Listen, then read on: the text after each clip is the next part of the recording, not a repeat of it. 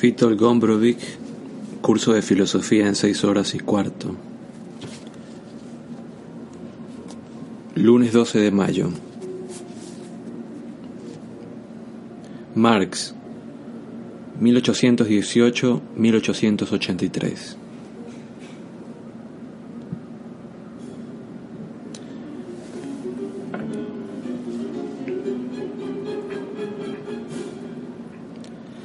Marx conoció a Hegel en su juventud, pero a los 19 años afirmaba en una carta a su padre que Hegel no le satisfacía.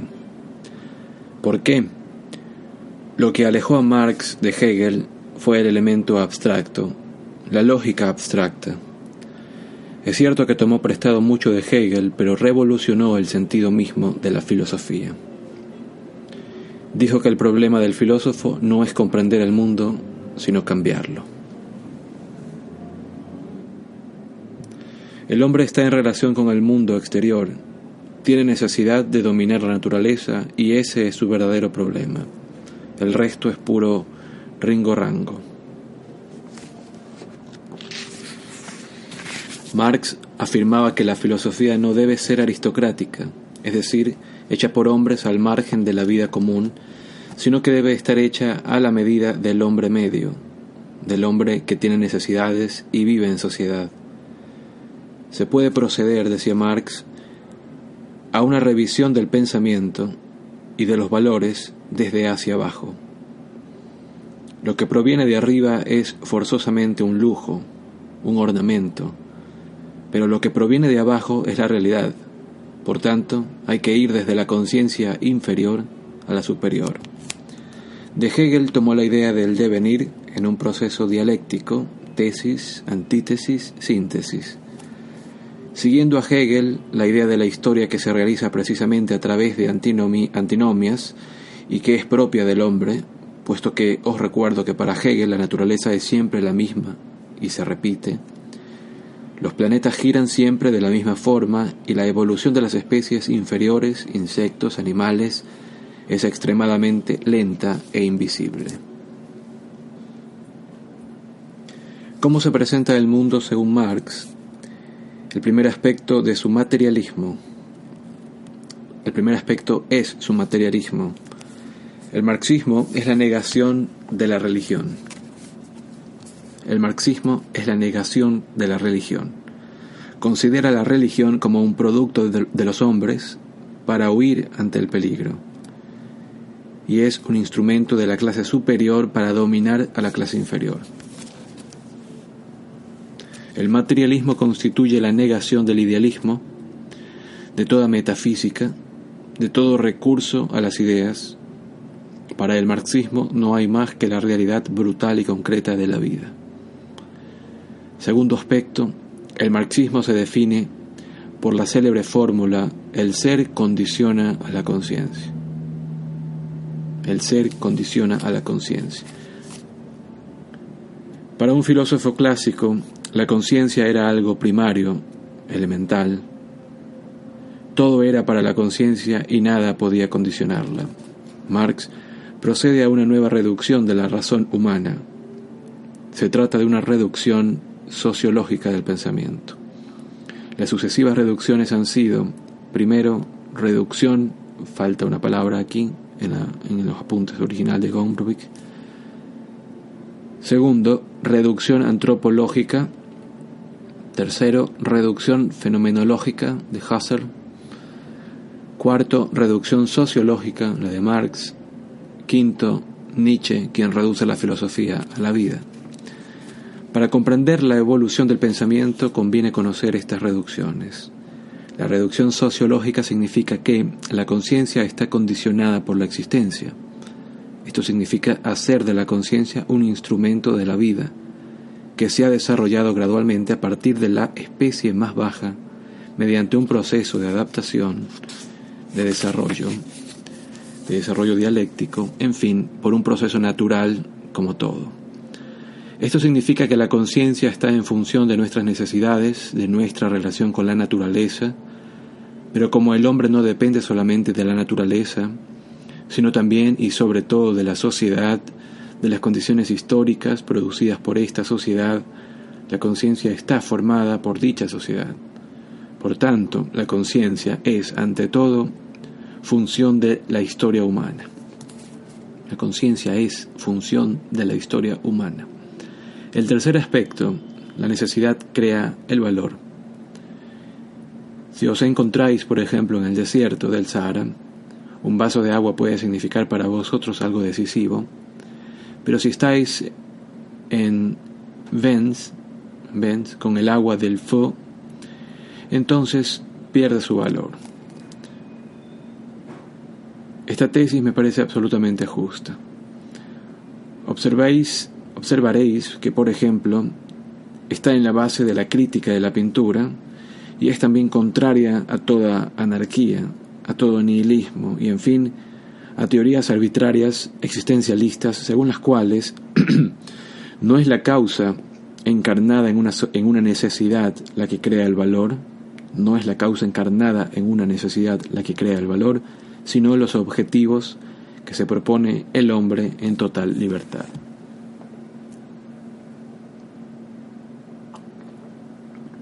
Por ejemplo, por ejemplo, según Sartre, un hombre tiene necesidad del agua en el desierto porque elige la vida y no la muerte. Para el marxismo, un ser vivo está obligado a elegir la vida y no puede hablarse aquí de libre elección. La historia según la interpretación marxista. La historia de la humanidad proviene de la necesidad de dominar técnicamente la naturaleza. Ahora bien, la creciente conciencia de la humanidad le ha permitido organizar una sociedad y un Estado que son ante todo un sistema de producción de bienes. En esta organización un hombre debe estar sometido al otro de suerte que, que es a través de la explotación de un hombre por otro como se llega a la acumulación de bienes. El hombre que forma parte de un grupo está sometido a la ley del grupo, que quiere la fuerza, y esta fuerza es la consecuencia de la explotación del hombre por el hombre. Por ejemplo, el ejército que obedece a un solo hombre a través de los generales, etc., o los esclavos, o en fin, las castas, los diferentes grados de los sistemas feudales, las clases. Es el hombre quien obliga al hombre a trabajar. Llegamos así a la noción de base tan cara a los marxistas. Esta base es la masa de los explotados. La clase dominante forma la superestructura que crea la filosofía, la religión, la ley, la que en una palabra organiza la conciencia. Precisamente todo esto sirve de forma disimulada para mantener la explotación. La religión, por ejemplo, establece que la autoridad proviene de Dios y los desgraciados de este mundo encontrarán el paraíso. El sentido profundo y único de la religión es simplemente el de transferir la justicia al otro mundo.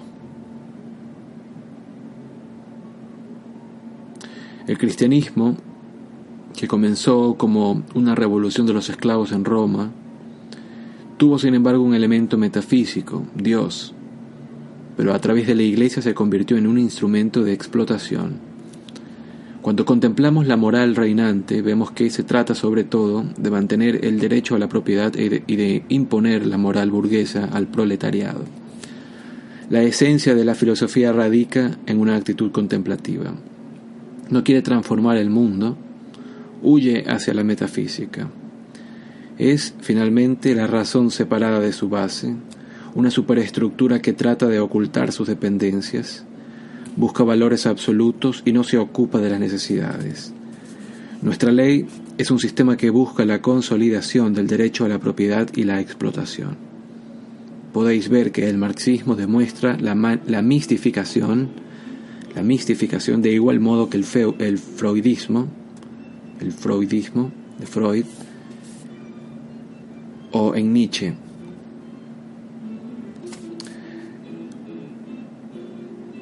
Esta consiste en demostrar que detrás de nuestros sentimientos nobles se ocultan complejos, bajezas y en fin la suciedad de la vida.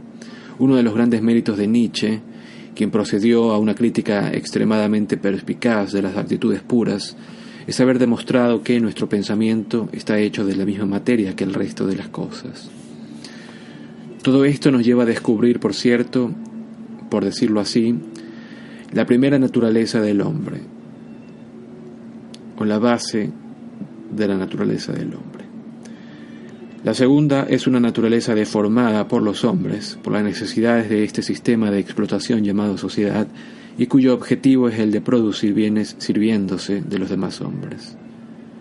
Estamos en un sistema económico que deforma nuestra conciencia.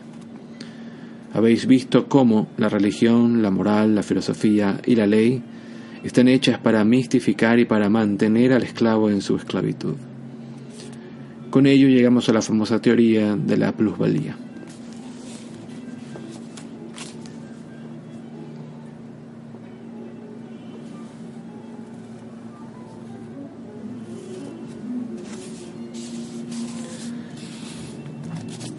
Los capitalistas, es decir, los miembros de la clase superior, compran el trabajo como si fuera una mercancía, por tanto, al mejor precio posible. Este mejor precio representa solamente aquello de lo que el obrero tiene necesidad para alimentarse y para engendrar hijos. La plusvalía se forma, pues, porque el obrero produce mucho más de lo que se le paga. El resto va a parar al capitalismo. Repito, la plusvalía se forma porque el obrero produce mucho más que lo que se le paga. El resto va a parar al capitalismo. El obrero produce siempre más que lo que se le paga. Esto es la plusvalía. El, trabajo del obrero está sometido, como todas las mercancías, a la famosa ley económica de Adam Smith, según la cual si la oferta es mayor que la demanda, el valor de la demanda, el valor de la mercancía, perdón, baja. Si la oferta es mayor que la demanda, si se ofrece más de lo que se demanda, el valor de la mercancía bajará. Esta es la ley que explica el proceso de la devaluación. Para frenar la devaluación hay que aumentar la oferta, es decir, la producción. Si se devalúa la moneda, cada vez harán falta más pesetas. Como la plusvalía va al bolsillo del capitalista, pues bien, los obreros, al ser pobres, tienen que ofrecer su trabajo a precios cada vez más bajos. Así es como se produce la devaluación del trabajo y el aumento del capital, que es una fuerza anónima, al margen de lo humano, lo que produce la famosa alienación. El hombre alienado, es decir, que no puede ser él mismo, está obligado a servir, a servir de máquina, a servir de máquina o a ser de máquina, en lugar de llevar una vida normal. Esta teoría es hermosa, pero en mi opinión no es aplicable al capitalista. El capital sirve para crear otras riquezas, pero esta explotación del hombre por el hombre no se lleva a cabo precisamente para la felicidad del individuo, el capitalismo no aprovecha únicamente al capitalista, pues si éste pretende devorar su dinero, no puede comprarse más que 100 sombreros, un yate, etc. al año. El resto de su dinero, ¿a dónde va a parar? A otras fábricas, otras industrias, etc. Y de esta forma, la pujanza técnica de la humanidad se hace cada vez mayor. Esta explotación del hombre por el hombre es una necesidad fundamental del progreso humano que resulta extremadamente difícil para el individuo. Y ahora pasemos a los caramelos, es decir, a la revolución.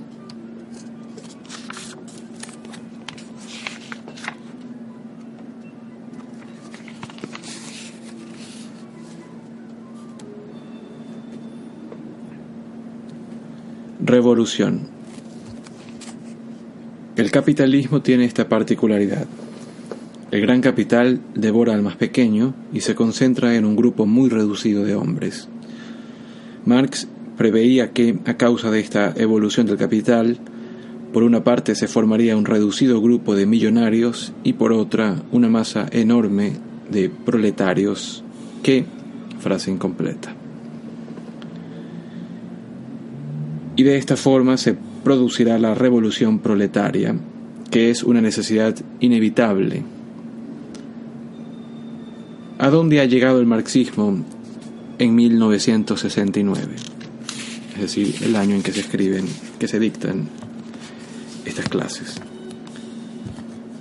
La gran crisis del marxismo proviene sencillamente del hecho de que la situación en el este, en Europa del Este, lo ha demostrado, se trabaja mal y se produce muy poco. ¿Por qué? La vida es ruda. Si no se obliga a los hombres a trabajar, naturalmente no trabajarán. La paradoja, y es una paradoja que salta de tal manera a la vista, y que hace falta toda la mala fe de cierta izquierda para no darse cuenta de ello, quiere que el único país del mundo que casi ha liquidado al proletariado, salvo entre los negros, sean los gloriosos Estados Unidos, es decir, los capitalistas. Los socialistas, en cambio, están en bancarrota por todas partes por la sencilla razón de que nadie tiene interés ni en producir ni en obligar a los demás a hacerlo, puesto que no hay ningún interés en juego. Hoy en día la única esperanza de los comunistas es que el comunismo vaya mejor en los países altamente desarrollados lo que no es más que un cuento, ya que basta que hable cinco minutos con mi masajista para ver que esto es del todo imposible, pues el hombre se hace aún más egoísta en una sociedad rica que en una sociedad pobre.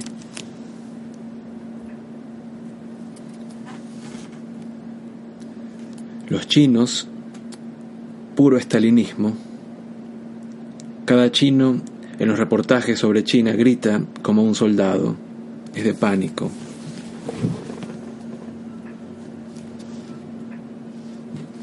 La producción china ha aumentado a, ojos vistas, a ojos vistas, pero en absoluto como se pensaba. Los últimos años han representado un gran desencanto. El marxismo da esperanzas a los desposeídos. El pensamiento marxista ha servido sobre todo para desenmascarar, y aquí una frase incompleta, pero en general todo el pensamiento filosófico es utópico y no conduce a nada. A mi juicio, la cuestión marxista ha sido absolutamente mal planteada, porque lo ha sido desde el punto de vista moral de la justicia,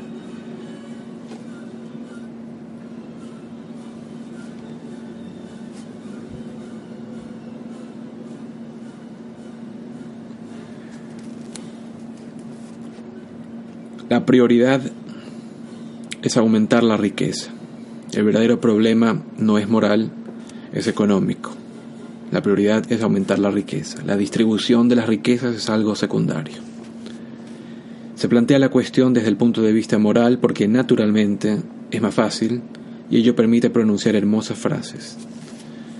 Vemos, por ejemplo, que en Occidente el sistema capitalista ha conseguido aumentar enormemente la producción sobre todo gracias a la técnica, de suerte que el nivel de vida de todo el mundo ha aumentado, mientras que con las frases más bonitas no se llega a nada de nada. La producción baja, todo queda al mismo nivel y todo se adormece en la burocracia y el anonimato. Hay algo elemental. Si permitís desplegar a los hombres toda su energía y su inteligencia, uno dominará la fuerza al otro. Uno será superior al otro. Pero de este modo obtendréis una enorme cantidad de energía, mientras que si queréis la igualdad entre los hombres, entonces naturalmente tendréis que frenar esta posibilidad de superioridad. El porvenir del marxismo, pregunta. Supongo que dentro de 20 o 30 años el marxismo será puesto de patitas en la calle. Si la clase superior sigue siendo tan estúpida y ciega como es ahora, y si abandona el poder a las masas, hay que prepararse para un periodo de regresión que durará hasta la producción de una nueva clase superior fuerte. Pero si la derecha aguanta firme y no se deja imponer esta mala conciencia que caracteriza justamente a los marxistas. Pues bien, el asunto puede resolverse con un enorme progreso galopante de la técnica, que según mis cálculos aproximados puede transformar de forma radical, puede transformar de forma radical el mundo en el plazo de 20 o 30 años. Tendremos alitas para volar.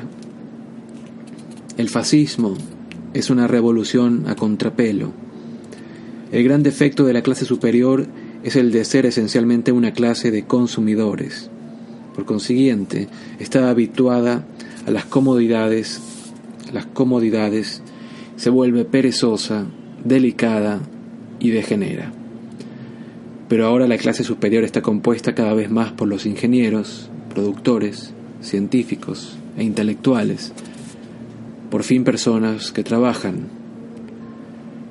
Noto un abuso del lenguaje de la izquierda, que ha hecho del fascismo algo terrorífico. Así la palabra trabajador no significa un médico que trabaja durante la mañana a la noche, sino que significa un barrendero de la calle que trabaja cinco minutos y después mira la pared, etc. Veis que hasta el lenguaje ha sido falsificado. Los izquierdistas son imperialistas. Hay una cosa que no comprenden, que son aristócratas, y lo primero que hará la revolución será liquidarlos, como hicieron en Polonia. Según el marxismo, nos encontramos ante la humanidad deformada. La explotación es la fuente de la fuerza. Nuestra conciencia está deformada porque se ha adaptado a un sistema de explotación que no quiere confesar. El marxismo es una tentativa de desmitificación. En un sentido filosófico, el marxismo no propone una idea precisa del mundo, sino solo una liberación de la conciencia para que pueda reaccionar de una forma auténtica y no deformada ante el mundo y el hombre. Realización del marxismo. Primero, la tesis de Marx sostiene que al marxismo, que el marxismo es una necesidad histórica absoluta que llega debido a leyes económicas inexorables y a la concentración de los capitales en un pequeño grupo que será aniquilado por la enorme masa de los miserables. Los marxistas quieren introducir la dictadura del proletariado, no la democracia, sino la dictadura. La llamada democracia popular es un camuflaje. Esta dictadura del proletariado tiene que destruir definitivamente a la burguesía y nacionalizar los medios de producción minas, tierras, fábricas, industrias y todas las formas de explotación del obrero por el patrón. Ahora bien, en esta primera fase, que es la de la dictadura, el Estado debe dominarlo todo, limitar la libertad individual e introducir la revolución en el mundo. En esta primera fase, cada uno será remunerado según sus servicios. Segundo, la segunda fase es la fase celestial del marxismo. Se trata de una liquidación gradual del Estado. Cuando la naturaleza humana sea transformada, cuando lleguemos a la normalización de la conciencia, entonces, en lugar de un Estado, tendremos pequeños organismos cooperativos, en los que cada uno se adaptará libremente a un orden universal fundado en la justicia. He aquí el sueño de las almas nobles. En esta fase estúpida, cada uno será remunerado no según sus méritos o servicios, sino según sus necesidades. Es el postulado de la justicia, puesto que todo hombre tiene derecho a vivir.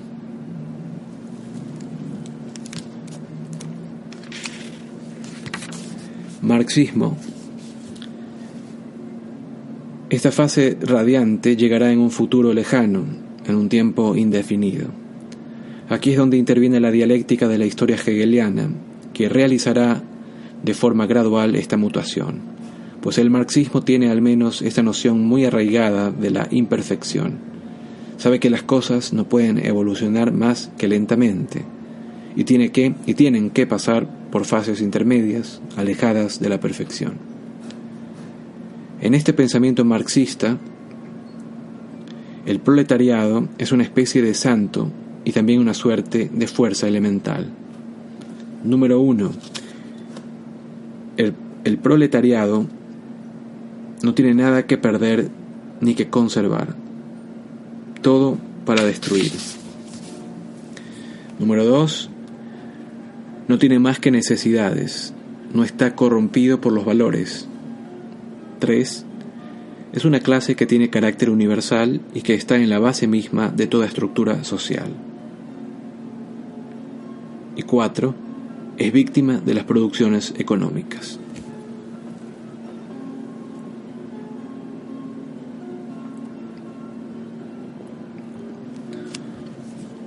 La liberación del proletariado por la revolución es una condición fundamental de todo orden social y es la liberación de las necesidades entendida como fuente de valores. Vemos aquí que el marxismo no es una ideología o una verdad, es simplemente la liberación de las necesidades humanas entendidas como fuente de valores. La revolución, pues, va a liberar a todos, a todos los hombres, de las necesidades naturales. Y sobre la base de esta liberación, los valores se crearán por sí mismos. Hay que comprender bien que el marxismo no es una revolución de las ideas, sino una revolución entre los hombres concretos. Es una liberación del hombre. Las nuevas ideas, el pensamiento futuro es imprevisible y será creado por sí mismo en este nuevo orden humano. La política, organización de la acción para llegar a un fin. La praxis es la acción práctica consciente. Según Marx, el pensamiento debe materializarse en la acción. El pensamiento debe materializarse en la acción. La idea debe transformarse en una fuerza histórica. La contemplación se va al diablo. El marxismo declara la imposibilidad de toda teoría no materializada. No basta con entender el mundo, sino que hay que cambiarlo Recordemos la famosa sentencia de Marx.